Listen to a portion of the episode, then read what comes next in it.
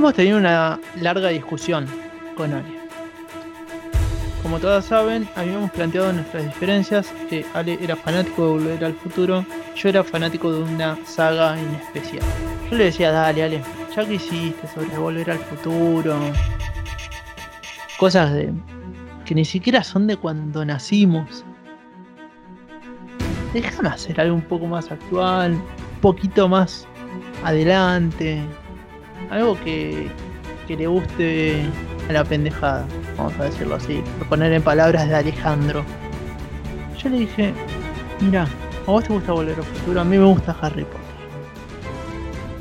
Por eso, eh, celebrando, digamos, eh, todo lo que es esta festividad del cumpleaños de Harry Potter.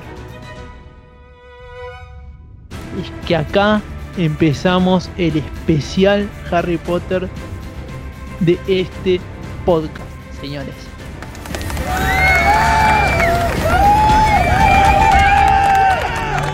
Ahora van a escuchar gritos, lluvia, cohetes, eh, varitas mágicas que van a volar.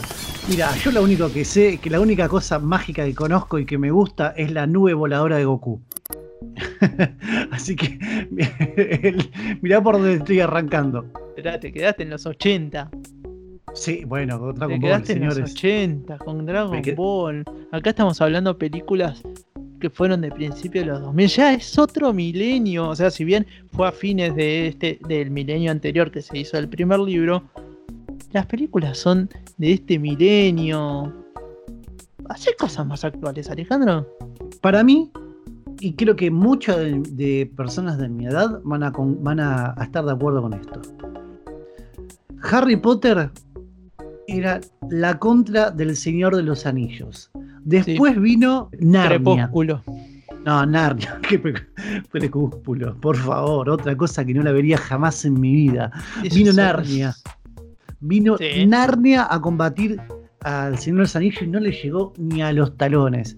Y para mí es mucho mejor el Señor de los Anillos que, que, que Harry Potter. Obviamente es, es otra cosa, pero este podcast, como dijo el señor Matías Shalom, va dedicado exclusivamente para Harry Potter.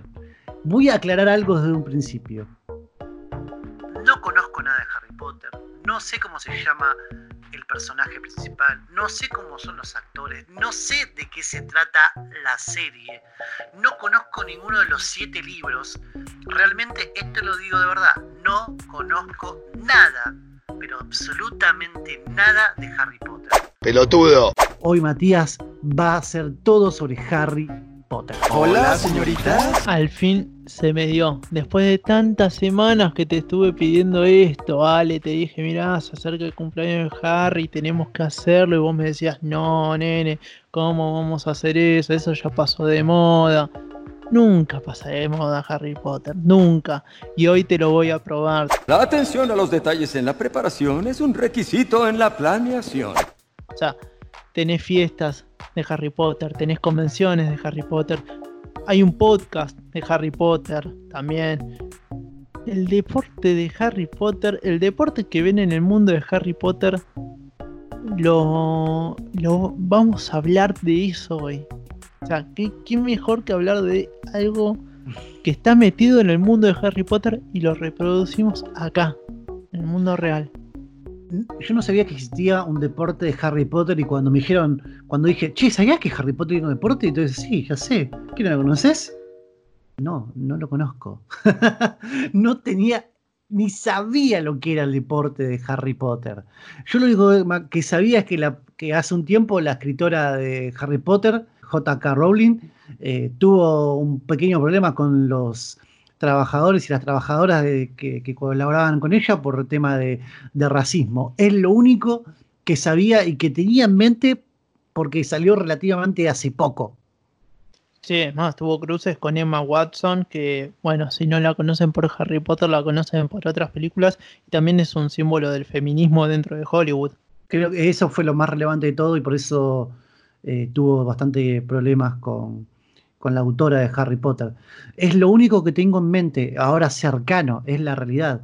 Eh, también lo único que sé Una de las cosas que sé es que eh, Warner, a partir del viernes 31, que se celebra el cumpleaños de Harry Potter, va a pasar toda la saga. Ah, por la barba de Merlín. Es perfecto. Tan perfecto que una gota nos mataría a todos. Sí, estamos muy felices todos los fanáticos de Harry Potter. Quizás no los familiares de los fanáticos que vamos a estar todo el tiempo mirando las películas que vemos hace 10 años. Recordemos que la última película de la saga de Harry Potter fue lanzada alrededor del 2011 con Las Reliquias de la Muerte. Pero, ¿qué es lo que más te llama la atención de Harry Potter? Ya pasado más de 10 años, más todavía de la primera vez que lo viste, ¿qué, qué es lo que tanto atrapa de Harry Potter a la gente? Para mí es el hecho de que, en, bueno, la gran mayoría de la gente que le gusta Harry Potter, digamos que empezaron su preadolescencia o adolescencia a la par de cuando se estaban poniendo de moda los libros, ¿no? Viste que cuando vos sos adolescente hay algo que te marca y vos decís, hay tal banda que me marcó y te la tatuaste. Eh, yo no digo que me voy a hacer un tatuaje de Harry Potter, quién sabe, pero tenés. Yo, me haría, yo el DeLorean. El DeLorean me lo. Bueno, el DeLorean de, Hablar Futuro me lo recontraría. Bueno, ahí tenés, porque a vos te, te remarcó de volver al futuro. Tenés esas cosas que. Por ahí, gente, chicos que éramos éramos chicos en la época que se empezó a poner de moda, ¿no? Yo tenía, yo tenía 6, 7 años cuando, cuando empecé a ver lo que era Harry Potter. Eh, y nos fue marcando la infancia y la adolescencia, porque tengan en cuenta que fue desde 2001 hasta 2011, ¿no? La saga. Sí. Entonces, gente que era de mediados de los 90 a, a fines de los 90, marcó, o sea, estás hablando que fue desde su infancia hasta su adolescencia. Hay gente que se tatúa cosas de Harry Potter. Sí, eh, estamos viendo en este momento, por ejemplo, que hay gente que se tatuó el anteojo de Harry Potter más una, un rayito, que no sé qué significará el rayito. Te lo vamos a explicar eh, hoy. Después eh, estamos viendo también, porque este podcast se graba en tiempo real, desde nuestras casas. Los invitamos a que nos sigan en nuestras redes sociales, que es arroba somos existencia, y que también nos puedan seguir en Spotify apretando el botoncito seguir, van a tener siempre primeros. Ahora lo estamos haciendo los viernes, vamos a tratar de que sean los lunes, pero este, porque es una ocasión especial, vamos a publicar el viernes 31 de julio, que cumple año Harry Potter. Mientras vemos que hay un montón de tatuajes de Harry Potter con los personajes. Volviendo a lo anterior, es como decís vos, Mati, creo. Es muy generacional. Para mí, yo cuando nací en el año 1987 y ya entrada mi adolescencia, teniendo algo de 7, 8 años, en el 98 años en el 94 fue la última, y me agarró viendo esas películas, me recuerdo, y era como una máquina que viajaba en el tiempo, y a medida que iba pasando, más me gustaba, y marcó esa parte de mi adolescencia. Creo que al contexto general de la edad que tienen tu rango entre 20, 26, a muchos que crecieron con Harry Potter le, le marcó un antes y un después en su adolescencia, infancia, adolescencia, quiero decir también. ¿eh? Sí, a muchos, incluso chicos de menos de 20 años que siguen leyendo los libros. O sea, estos libros se siguen vendiendo a pesar de que son, ya, relativamente viejos y es una saga, por lo general, visto que las sagas tienen su moda como fue, no sé, Crepúsculo, como fue Narnia, como fue... Ah, no ahora, pero hasta, hasta hace uno o dos años los Juegos del Hambre. O sea, claro, sí. Harry Potter, vos ves que hay gente chica de generación Juegos del Hambre que siguen leyendo Harry Potter. Viste que es como un patrón que se va repitiendo con todo, con todas las películas que son series, o sea que tiene una serie, que tiene una continuidad. Sagas. Claro, exactamente, saga, no me sé la palabra. Em, como que se repite ese patrón de que bueno, va marcando a lo largo del tiempo y queda, queda, queda impregnado en la piel. Que pensándolo ahora, también creo que Toy Story lo hizo. Porque me acuerdo que apenas era la última película de Toy Story, yo la quería ver, pero porque Toy Story marcó una relación de tiempo con las películas, iban saliendo cada cierta cantidad de años. Harry Potter creo que logró a través de la ciencia ficción, a través de la magia de la escritura, eh, lograr esto. Sí, a ver, tengamos en cuenta, como decís vos, Toy Story lo que pasó, si vos te fijas, em, lanzaron, como vos decís, de manera estratégica estas películas. creo que en el 95 fue Toy Story 1, 99 Toy Story 2, o sea, 95 tenías los chicos que eran chiquititos, casi bebés, 99 Toy Story 2, 2000, no me acuerdo si era 2010, 2011, Toy Story 3, ¿no? Que coincidía en el 2010, fue que coincidía con una generación de chicos que recién iban a empezar la universidad. Y justo 95, 99, 2010 y 2019. En, en, el primero hay un lapso de cuatro años entre la 1 y la 2. Después, mm. del 90 al 2010 es la tercera. Estamos hablando más de 10 años, 11 en total. Y después la otra fue 9 años, la 4. Bueno, vos date cuenta que si seguís los patrones de chicos que tenían una infancia en el 95, no, no, no como yo que nací en el 94 y tenía un año, pero chicos que tenían por ahí 5 o 6 años, coincidía con la época en que salió la 3, en 2010, que Andy se iba a la universidad y era la misma época en la que los chicos que habían, habían crecido viendo Toy Story 1 iban a empezar la universidad. Es maquiavélico lo de Disney, maquiavélico. bueno, ten en cuenta que lo... Al principio es como que lo empezó a idear Steve Jobs cuando tenía Pixar. Claro, eh, es verdad. Eh, Steve Jobs era el creador de Pixar. No sabemos si este es el plan que tenía Steve Jobs en su momento. Yo creo que Steve Jobs tenía planes para todo. Realmente. Creo que tenía planes, pero para cualquier cosa, el tipo era totalmente obsesivo en todo. Pero no nos desviemos a lo que venimos a este podcast especial que vamos a estar haciendo hoy, que es el cumpleaños de Harry Potter. Matías, no te desvíes, por favor. Hermione, detesto a tu gato. No, por favor, por favor. Eh, apeguémonos a lo que queremos hablar, que justamente es Harry Potter. Y hoy les voy a hablar, como bien dije, de Quidditch. Ale, yo te digo Quaffle te digo Blodger, te digo Snitch. ¿Qué pensás?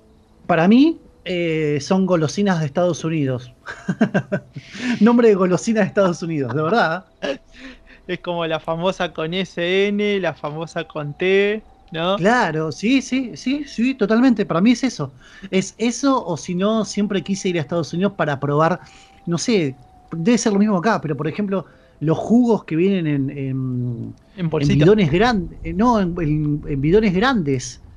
Bueno, yo, te, yo te digo, cuando, cuando tuve la posibilidad de ir, habíamos hecho un viaje a Nueva York con mi amigo y nos habíamos comprado un bidón de jugo de naranja. O sea, me acuerdo que desayunábamos mate, nos habíamos comprado Oreos y un bidón de no me acuerdo cuántos litros, poner que eran 3 litros de jugo de naranja. Y y desayunábamos mate con jugo de naranja y Oreo antes de salir a caminar. ¿Hay alguna desayuno o comida en particular de Harry Potter? Comida, tenés una bebida que es la cerveza de manteca. Eh, sí, en los parques de Disney está esa, si no me equivoco. En el parque de Universal podés pedirla, ¿sí? Después tenés las, distintas golosinas, tenés las grajeas de todos los sabores, tenés... Después tenés, bueno, en su momento, la en la sexta película, en el Misterio del Príncipe, como, se, como salió acá, o como sería la traducción bien, el príncipe mestizo, eh, los hermanos de Ron habían sacado todo, todo un, local de sortilegios para, no sé, golosinas para faltar a clases, todo eso, que se hizo muy famoso también me fui a la página de los coditos que se chocan ah, por ahora, después van a ser manos seguramente. Eh, venden las golosinas de Harry Potter. Grejas, Bertie, Bots de todos los sabores Harry Potter. 790 pesos. Y trae banana, pimienta negra, arándano, algodón de azúcar, cereza, suicedia, que no sé qué será, lombriz, wow, cera de oído, césped, manzana, limón y bueno, y así hay un montón, vómito, hay un montón de cosas. Las grajeas son las, las golosinas más famosas del mundo de Harry Potter y si tienen, como bien dicen, se llaman grajeas de todos los sabores. Puedes tener desde, como dijiste vos, algo frutal hasta cera para el oído o moco, una cosa así. Pero he probado y son muy ricas, ¿eh? No tienen gusto a moco en sí, pero bueno. Ya basta. Deténgalo. Para el señor mayor de 30 como yo, en simples palabras y algún resumen cortito, Harry Potter, ¿qué es?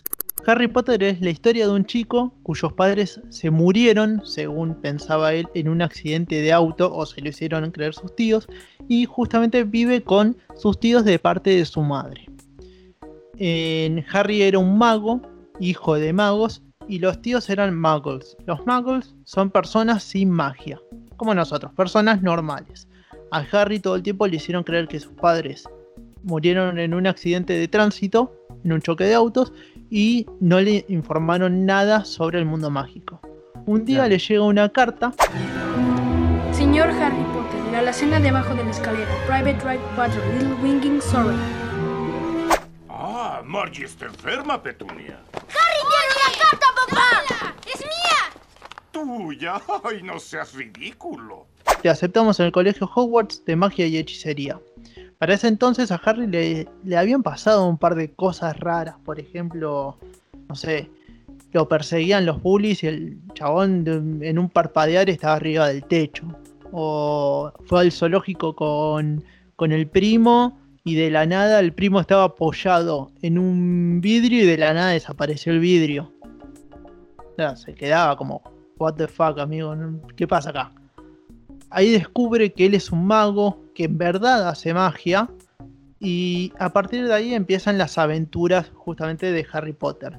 Viendo que tiene amigos, tiene enemigos, juega un deporte, y aparte ve que él es la persona más famosa del mundo mágico. Y él no sabía por qué. Resulta que había un mago tenebroso llamado Voldemort, al cual o sea, siempre mataba, digamos, a gente que no era sus seguidores. Él era muy, él representaba, digamos, a las artes oscuras de la magia. Y en aquel, aquella persona que se interpusiera en su camino la mataba. Voldemort mató a los padres de Harry. Y lo más curioso fue que cuando intentó matar a Harry, él sobrevivió. Dejándole nada más que una cicatriz, que la famosa cicatriz con forma de rayo. Y por eso se volvió el mago más el mago más famoso dentro del mundo mágico, con tan solo un año. Ah, por eso el rayo. Exacto. Y a partir de Ah. ahí, bueno, empiezan las aventuras de Harry Potter, los distintos años escolares y todas las peleas que tiene con el lado oscuro de la magia. Las películas de Harry Potter eh, la tenemos en orden cronológico 2001, que es Harry Potter y la piedra filosofal, Harry Potter y la cámara secreta 2002, Harry Potter y el prisionero, no sé de qué, 2004, El prisionero de Azkaban. Después eh, el cáliz de fuego 2005, después el orden del Fénix 2007, después el misterio del príncipe 2009 y Harry Potter y la reliquia de la muerte, que sería la última, en 2010. Y después tenés en la parte 2 que se estrenó el... do- Vamos de vuelta. Y, y después se estrenó la parte 2 de Harry Potter y las Reliquias de la Muerte en 2011. A partir de ahí, bueno, hubo un largo periodo en el que no hubo películas de Harry Potter y luego sacaron, viste, con estos famosos spin-off, que es una historia en paralelo a la historia principal. Eh, sacaron Animales Fantásticos y dónde encontrarlos, que ese es un libro que aparece en la saga de Harry Potter como un libro que tienen que estudiar en la, en la primera película y sacaron eh, no solo el libro, sino que a partir del libro sacaron dos películas. ¿Y ahí terminaría todo? En lo que respecta a película. Por el momento sí. Yo, a mí me encantaría que saquen algo sobre Quidditch, pero bueno. Hablé ¿Cuál de lo que iba a hablar, Alejandro. ¿Qué hacemos? y esto no estaba pautado. Para todas las personas que están escuchando este podcast, no estaba, no estaba pautado empezar así, porque Harry Potter tiene un montón de cosas que Matías me fue contando fuera de este podcast. Y, y preguntando, hablando, hacíamos una preproducción, decía, ¿qué podemos hablar de Harry Potter? que sea diferente y que tenga otro, otro color, más allá de lo que todo se va a hablar eh, el 31 de julio, o el viernes 31 de julio, eh, sobre Harry Potter. Y me dijo que hay un juego de Harry Potter en Argentina Y yo no lo podía creer, no sabía lo que era eso. Entonces Matías eh, trajo a este podcast algo diferente. Hoy gente les vamos a hablar de Quidditch, el deporte oficial en el mundo mágico de Harry Potter. No es fútbol, no es rugby, no es básquet, no es nada parecido a lo que se ve en el mundo macro. El Quidditch justamente es, eh, como bien dijimos, el deporte oficial en el mundo mágico de Harry Potter, en el que eh, varias, o sea, los magos usan escobas y en la película obviamente vuelan, Claro. esas escobas son voladoras y se van pasando distintas pelotas, van buscando una pelota que de- ahora en un ratito ya voy a hablar sobre las reglas del Quidditch y eh, todo esto obviamente con magia. En el Quidditch, como bien dijimos, si bien se vuela con escobas, también tenés distintos tipos de pelotas. Tenés la Quaffle, que es una pelota tipo, digamos, en el mundo real sería el tamaño de una pelota de vóley, por ponerlo así, en el que se intenta eh, tirar en distintos aros y al invocarla en los distintos aros tenés 10 puntos en el partido. Luego tenés las Blotchers, que las Blotchers justamente se usan como pelotas como si fuesen de quemado. Las Blotchers se usan para tirárselas a un, a un contrincante y que éste pierda la pelota. Y luego tenés la Snitch. En el mundo mágico de Harry Potter, la Snitch es una pelota dorada con alas que lo que hace es volar por todo el campo, ¿no? El objetivo del buscador, que es una de las posiciones que tiene el Quidditch, es agarrar esa Snitch dorada. Al agarrar la Snitch dorada se obtienen 150 puntos y se termina el partido. En el mundo Muggle también existe el Quidditch. No se vuela, no, no hay pelotas que lo sigan, no hay pelotas que vuelen por doquier. Pero se logró adaptar en el mundo Muggle el deporte oficial en el mundo mágico de Harry. Esta idea en nuestro país surge en el 2010 cuando se crea la Federación Argentina de Quidditch. Este deporte ya pasaba en otros países, en los países del norte y Europa, Estados Unidos, Canadá y todo el resto de Europa, que los fanáticos de Harry Potter justamente decidieron crea- crear o llevar este deporte a- al mundo muggle. Este deporte acá en Argentina empezó dentro del círculo de lectores de Harry Potter. Gente que sabía que tenían algo que ver, tenían un gusto en común que justamente era esta, esta saga, y dijeron, che, estaría bueno jugar acá, ¿no? Llevar, adaptar ese deporte a nuestro mundo. Y ahí empezaron con un cierto número de equipos. Estuvimos hablando con Deb, que es miembro de la Asociación Argentina de Quidditch.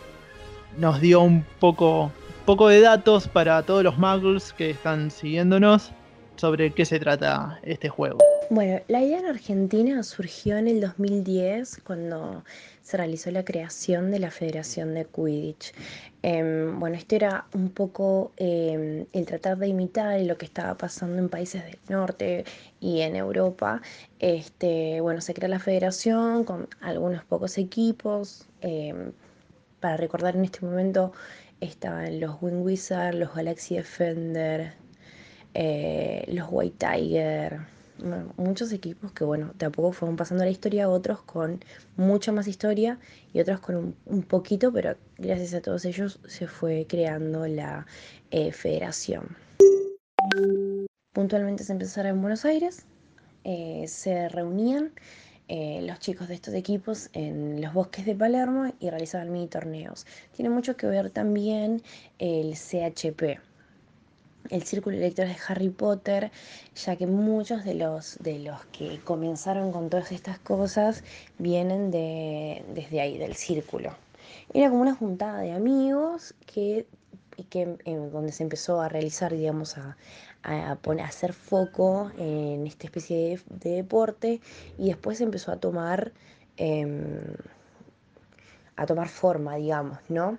Lo más loco es que empezaron a. O sea, esto empezó con gente que le gustaba Harry Potter, pero incluyeron gente que no veía las pelis, no veían los libros. O sea, Ale, vos podés jugar tranquilamente. O sea, yo podría participar sin, sin ser fanático de, de, de Quidditch. ¿sí? O sea, de Harry Potter en realidad, perdón. Eh, Exacto. creo que quedaría medio colgado, porque me, me sentiría como en un círculo donde eh, todos conocen de Harry Potter y yo no. Bueno, pero vos sabés que eh, mucha gente se ha sumado porque vieron videos de qué se trataba y dijeron, che, mirá qué loco. Estos chabones corren con un palo entre las piernas, ¿no? Se pasan una pelota, van buscando a un pibe que va corriendo con una pelotita atada en el, en el pantalón. Che, está bueno, ¿qué onda con esto? Fueron y se sumaron. Bueno, hay- quiero preguntarte algo porque me causó mucha intriga, que seguramente aquel, aquel- la persona que esté escuchando y sepa de Harry Potter y ahora yo te haga esta pregunta y me decís, dale, sos boludo, pero no lo sé, porque realmente no lo sé. De hecho, y la pregunta es, ¿por qué llevan una escoba entre las piernas? Bueno, en la película original usan escobas voladoras. Es como si fueses a imitar lo que hacen en, el, en la película. O sea, no andan saltando imaginando que vuelan, van corriendo, obviamente. Pero justo es para decir, bueno, le hacemos honor a estos, ya que se juega con escobas voladoras y en el mundo actual no, no hay. Vamos corriendo con justamente un palo de escoba o un palo entre las piernas. Ah, yo pensé que la escoba por ahí simulaba o eh, cumplía la función de que sí o sí eh, te complique por ahí un poco el correr y a la vez tengas que agarrar la escoba y solamente utilizar una sola mano para tirar cualquier pelota, por ejemplo. Es que esa es la gracia. O sea, siempre tenés que estar en tu escoba. Eh, para saber un poquito más, como bien dije, en Dev nos estuvo hablando un poco de la gente que eh, no estaba dentro del mundo de Harry Potter y les empezó a interesar esto, esto llamado Quidditch.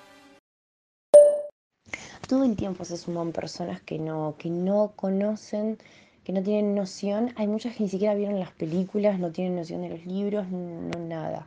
Eh, esto ocurre usualmente eh, cuando se contactan porque ven los videos de la página o ven los videos de los equipos y les llama la atención eh, la intensidad del deporte y bueno, y, y se anotan para jugar, se comunican directamente con la asociación muchas veces también para, mm, para consultarnos y para preguntar cómo es la modalidad, porque es eh, a veces piensan que nosotros somos un, club, digamos, y no, nosotros somos como los que regimos a todos los equipos que están dentro de Argentina. Lo que, lo que sí me llamó la atención y llegué a tener como una cierta comparación en mi mente es que se- es muy similar al, al- al rugby y que mantiene como contactos y de hecho la ropa, yo pensé que iba a ser, no sé, una ropa muy dedicada a Harry Potter o a un estilo muy de Harry Potter, pero vi que es muy parecido al rugby eh, y al, a ese deporte de contacto. Ahora que, que está la cuarentena, me imagino que no, no estarán haciendo ningún tipo de torneo como lo harán todos los deportes. No, no, no, no. Pararon las actividades, digamos, de contacto, pero se tomaron un par de medidas eh, tomando en cuenta la pandemia. Por ejemplo, hicieron entrenamientos por redes. O sea, ¿Cómo haces, trabajando- pará, pará, ¿cómo haces un entrenamiento por red de Quidditch? en- evalúan técnicas, estrategias o a veces ejercicios de- para poder, digamos, estar en forma y trabajan justo con la selección argentina de Quidditch, porque sí, señores, tenemos una selección argentina de Quidditch. Nos representan para vos, AFA. Aquella persona que quiera conocer un poco más de, sobre el Quidditch en Argentina puede entrar a su Facebook, es facebook.com barra AQARG. Exacto, pueden entrar ahí, preguntarles. Ahora vamos a dar un par de puntitas si les interesa un poco, si quieren sumarse, si quieren preguntarles algo más, si están interesados. Ahora dentro de un poco vamos a hablar también de eso. Frente a estas medidas se hicieron varios entrenamientos por, por internet y también hicieron un campeonato de LOL, el, famoso League of Legends. ¿Qué tiene que ver el LOL, el League of Legends, con el Quidditch? Justamente en este audio lo va a explicar un poco Deb. Y es que algunos, algunos jugadores, algunos miembros de, de la Asociación Argentina de Quidditch eran jugadores de LOL. Entonces, eran y son jugadores de LOL. Entonces decidieron hacer un campeonato con los jugadores que les guste este videojuego. Ahora van a hacer una copa virtual por internet en agosto. Bueno, y esto es lo que nos dijo al respecto. Digamos que el grupo es- un poquito amplio, no es tan grande, pero sí es un poquito amplio. Y entre, entre los chicos, entre los miembros del staff de la ACUAR, fueron utilizando la modalidad de, bueno, hacer algunos entrenamientos en vivo por las redes. em, obviamente los entrenamientos tipo funcionales y todas esas cosas, como para que no pierdan la chispa. Em, también, bueno, se está trabajando con la selección argentina de Quidditch. Después, uno de los chicos del departamento deportivo también, eh, en conjunto con un chico de un equipo, idearon hacer un campeonato de LOL para los jugadores de Quidditch que les guste el LOL, poder jugar. Digamos que fue bastante complicado porque, bueno, eh, dependiendo de las necesidades y dependiendo de lo que esté viviendo cada uno, es un poco difícil, ¿no? Y también de esas cosas más que nada se encargan un poquito más los equipos. Pero bueno, intentamos darle movilidad y que todas las ideas que ellos traigan para poder utilizarlas entre todos sean, sean bien recibidas y, y prosperen, ¿no? En teoría, en agosto vamos a tener una, una Quidditch Cup que va a ser por Zoom, que en esto está trabajando el departamento deportivo y la idea es que participen los equipos como para seguir teniendo unidad, ¿no? Y poder seguir compartiendo entre todos. Más allá de, digamos, esta copa virtual de LOL que hicieron, también hay que hablar de los planes que tenían si esta pandemia no pasaba. A ver, todos teníamos planes. Cuando brindaste el primero de enero a las 00, ¿te veías hablando de Harry Potter conmigo? No, jamás. Pero jamás me imaginaba que podía haber llegado a hablar de Harry Potter, jamás.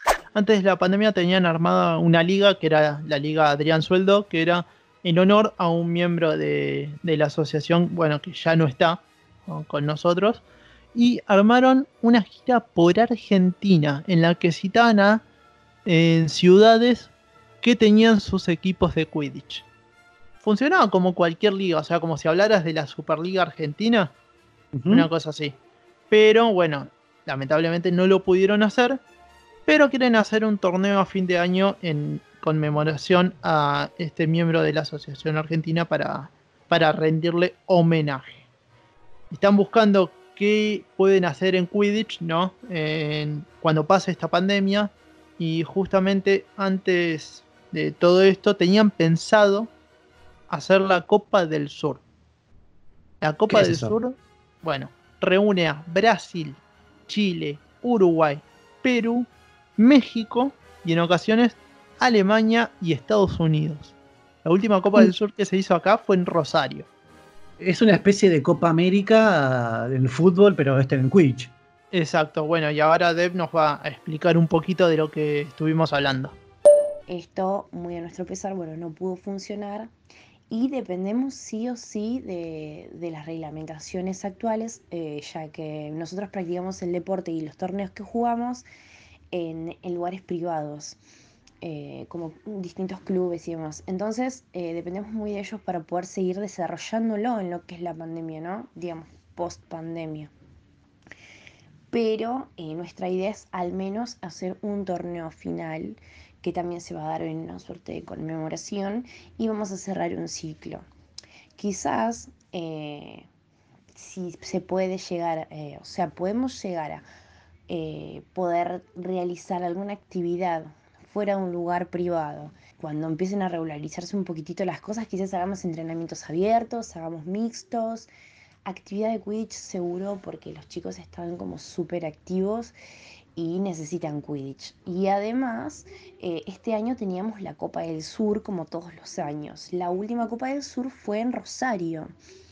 Em, y vinieron de un montón de países, más de seis países, eran 250 personas de todos los lugares, todos estaban jugando. Y es como que nos quedamos a mil manija con eso. Y bueno, y este año por todo lo que pasó no se pudo realizar. Entonces, bueno, estamos buscando opciones, opciones para poder, para poder reprogramar todos los cronogramas. También hay gente que, como bien dijimos, no le gusta Harry Potter. O sea, si bien a la gran mayoría de las personas les gusta Harry Potter, hay gente que no le gusta, a los cuales nosotros los fanáticos los llamamos muggles, Muggle en la película de Harry Potter es justamente una persona sin magia. Una, seríamos nosotros si estuviésemos. Seríamos nosotros si estuviéramos en el universo de Harry Potter. Claro. Eh, también me dijo como que muchos se quedan como con cara de what the fuck, o sea, ¿qué están haciendo estos chicos corriendo con un palo entre las piernas, pasándose una pelota, persiguiendo a una persona que tiene una pelota atada atrás? ¿Qué están Es haciendo? que jus- justamente eso es lo que me llama la atención. que Ver a una persona eh, corriendo con un palo entre las piernas y más cuando ves una escoba, decís, ¿estás bien, pibe? Eh, A lo mismo creo que le pasó a, a las personas, y me incluyo en ese, en ese grupo de personas eh, corto de cerebros, cuando vio jugar a alguien en, la película American Pie, Lacrosse. Yo no conocía el lacrosse y yo decía, loco, ¿cómo un, chabón con un palo, con una bolsita arriba, tiene que ir pasándola? ¿De qué estás hablando? ¿De qué están? ¿Qué, qué- qué es esto? Me, me da esa misma sensación. Bueno, si viste la película de los pasantes en Google, que actúa Owen Wilson, ellos eh, juegan Quidditch. Capaz eh, es la misma reacción que tuvo la gente que no vio Harry Potter y veía esa película. En la empresa Google se juega Quidditch, entonces lo incluyeron dentro de la película. Eh, volviendo al Quidditch acá en Argentina, justamente nos explicó qué es lo que pasa cuando un Muggle ve un partido.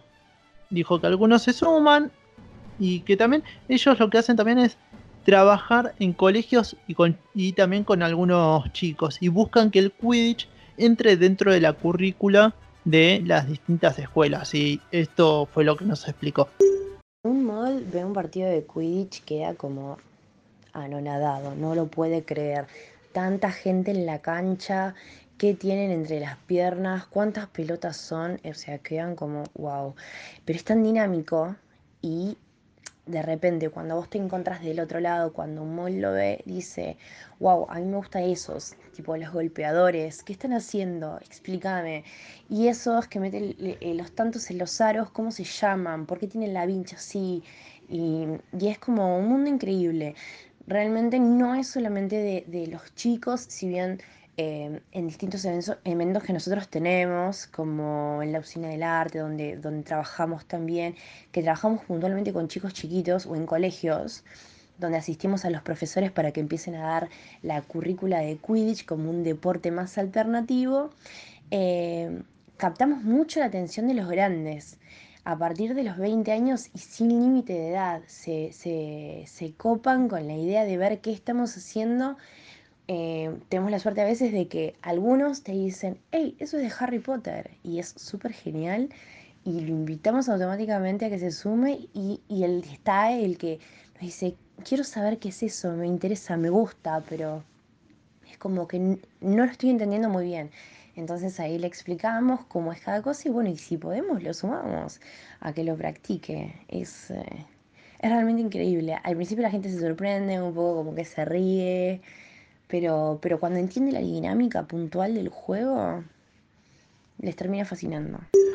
Me, me llama mucho la atención que ya quieran eh, meter a los chicos en las escuelas a que jueguen Quidditch. Que no, no, no me parece para nada mal y creo que sería una nueva currícula. También extracurricular también estaría bueno como para ejercitar y si, si eso involucra que el cuerpo se mueva, estoy totalmente a favor. Como tendría que mover mi cuerpo en esta cuarentena que está a veces más de 10 horas sentado delante de la computadora. Y creo... Como, tend- como tendríamos que hacerlo los dos que estamos sentados acá haciendo este podcast. Sí, por favor, a todos los que estén escuchando, muévanse, es muy bueno, no estén todo el día delante de la computadora. Eh, creo que quiero, quiero, quiero sumarme, me da, la- me, da la- me da ganas de meter a jugar y probarlo, de verdad lo estoy diciendo. Bueno, eh, para sumarse lo que hay que hacer es mandarles un mensaje en la página, ¿no? Y ellos te ubican según la zona en la que vivís en distintos equipos. Recordemos, arroba eh, q quidditch, que es q u i d d i t c h en Instagram y en Facebook Asociación Argentina de Quidditch. Bueno, pueden escribirles ahí, en ellos les van a ubicar un equipo si están interesados y eh, pueden anotarse, digamos, en torneos, pueden ser jugadores libres y jugar en varios equipos también. Eso pueden decidirlo ustedes. Ustedes hablan algún- con los hay- capitanes y... ¿Hay límite de edad? No, no, no, no. Juegan- Generalmente los que se anotan son adolescentes adultos, digamos. Pero no, no hay un límite de edad. Porque, digamos, es bastante inclusivo. Ellos buscan que el deporte sea inclusivo y atraer a, a la gente. Pero bueno, eh, si quieren saber cómo pueden ser jugadores li- libres o jugar en varios equipos también, eh, acá Deb nos dejó algunos consejos. Una vez que vos decidís si querés estar en algún equipo, eh, bueno, ya ellos hacen todo el, eh, digamos, lo administrativo, entre comillas, para poder anotarte para que juegues en los torneos. Y por lo contrario, si vos querés ser un jugador de ningún equipo, pero que vaya a los torneos y juegue de manera random con distintos equipos, porque quizás hay personas, hay muchas personas que hacen eso, eh, quizás te copa más, te anotas directamente con nosotros Obviamente nosotros pasamos siempre toda la información, pero bueno, a veces lo deciden, deciden que no. Entonces quedan como jugadores libres y bueno, ahí nosotros oficiamos como de, de- de interventores para, para poder guiarte cuando hay torneos, te pasamos la información todo el tiempo por medio de grupos y demás. Y, bueno, y se va dando que se van anotando a los distintos torneos y eventos que tenemos. No solamente los torneos, sino ir a los colegios a difundir el Quidditch y todo ese tipo de cosas. A, a los distintos eh, eventos, ligas, torneos que tengamos. Yo me imagino que como el fútbol y todo deporte debe tener una regla que, que, que rige para el Quidditch, que se puede hacer tal o cual cosa, eh, la cancha debe tener tal medida, eh, no se puede hacer esto y esto y esto para un jugador, debe tener alguna forma de complicar el juego y que sea así un poco más entretenido. Sí, bueno, en- dentro de las reglas y el mecanismo de juego, eh, los jugadores no pueden salirse de las líneas que limitan. Hola. Los jugadores no pueden salirse de las líneas que limitan el campeón de vuelta. Tranqui, tranqui. Listo. Los jugadores no pueden salirse de las líneas que limitan el campo de juego, aunque pueden, eh, digamos, pasarse la waffle, digamos que la pelota esta grande que dijimos, eh, a discreción, o sea, se las pueden pasar y robar. Bueno, los capitanes pueden pedir tiempo fuera en el momento que lo necesiten, ¿no? Eh, el árbitro puede otorgar algún penalti si se comete alguna falta. Un solo cazador del equipo agredido vuela desde el... No, eso no. Vamos de vuelta. Se permite el contacto, pero los jugadores no pueden sujetar la escoba del otro, ni tampoco ninguna otra parte del cuerpo. O sea, se pueden chocar, Claro. pero no pueden agarrar, digamos, la escoba del otro.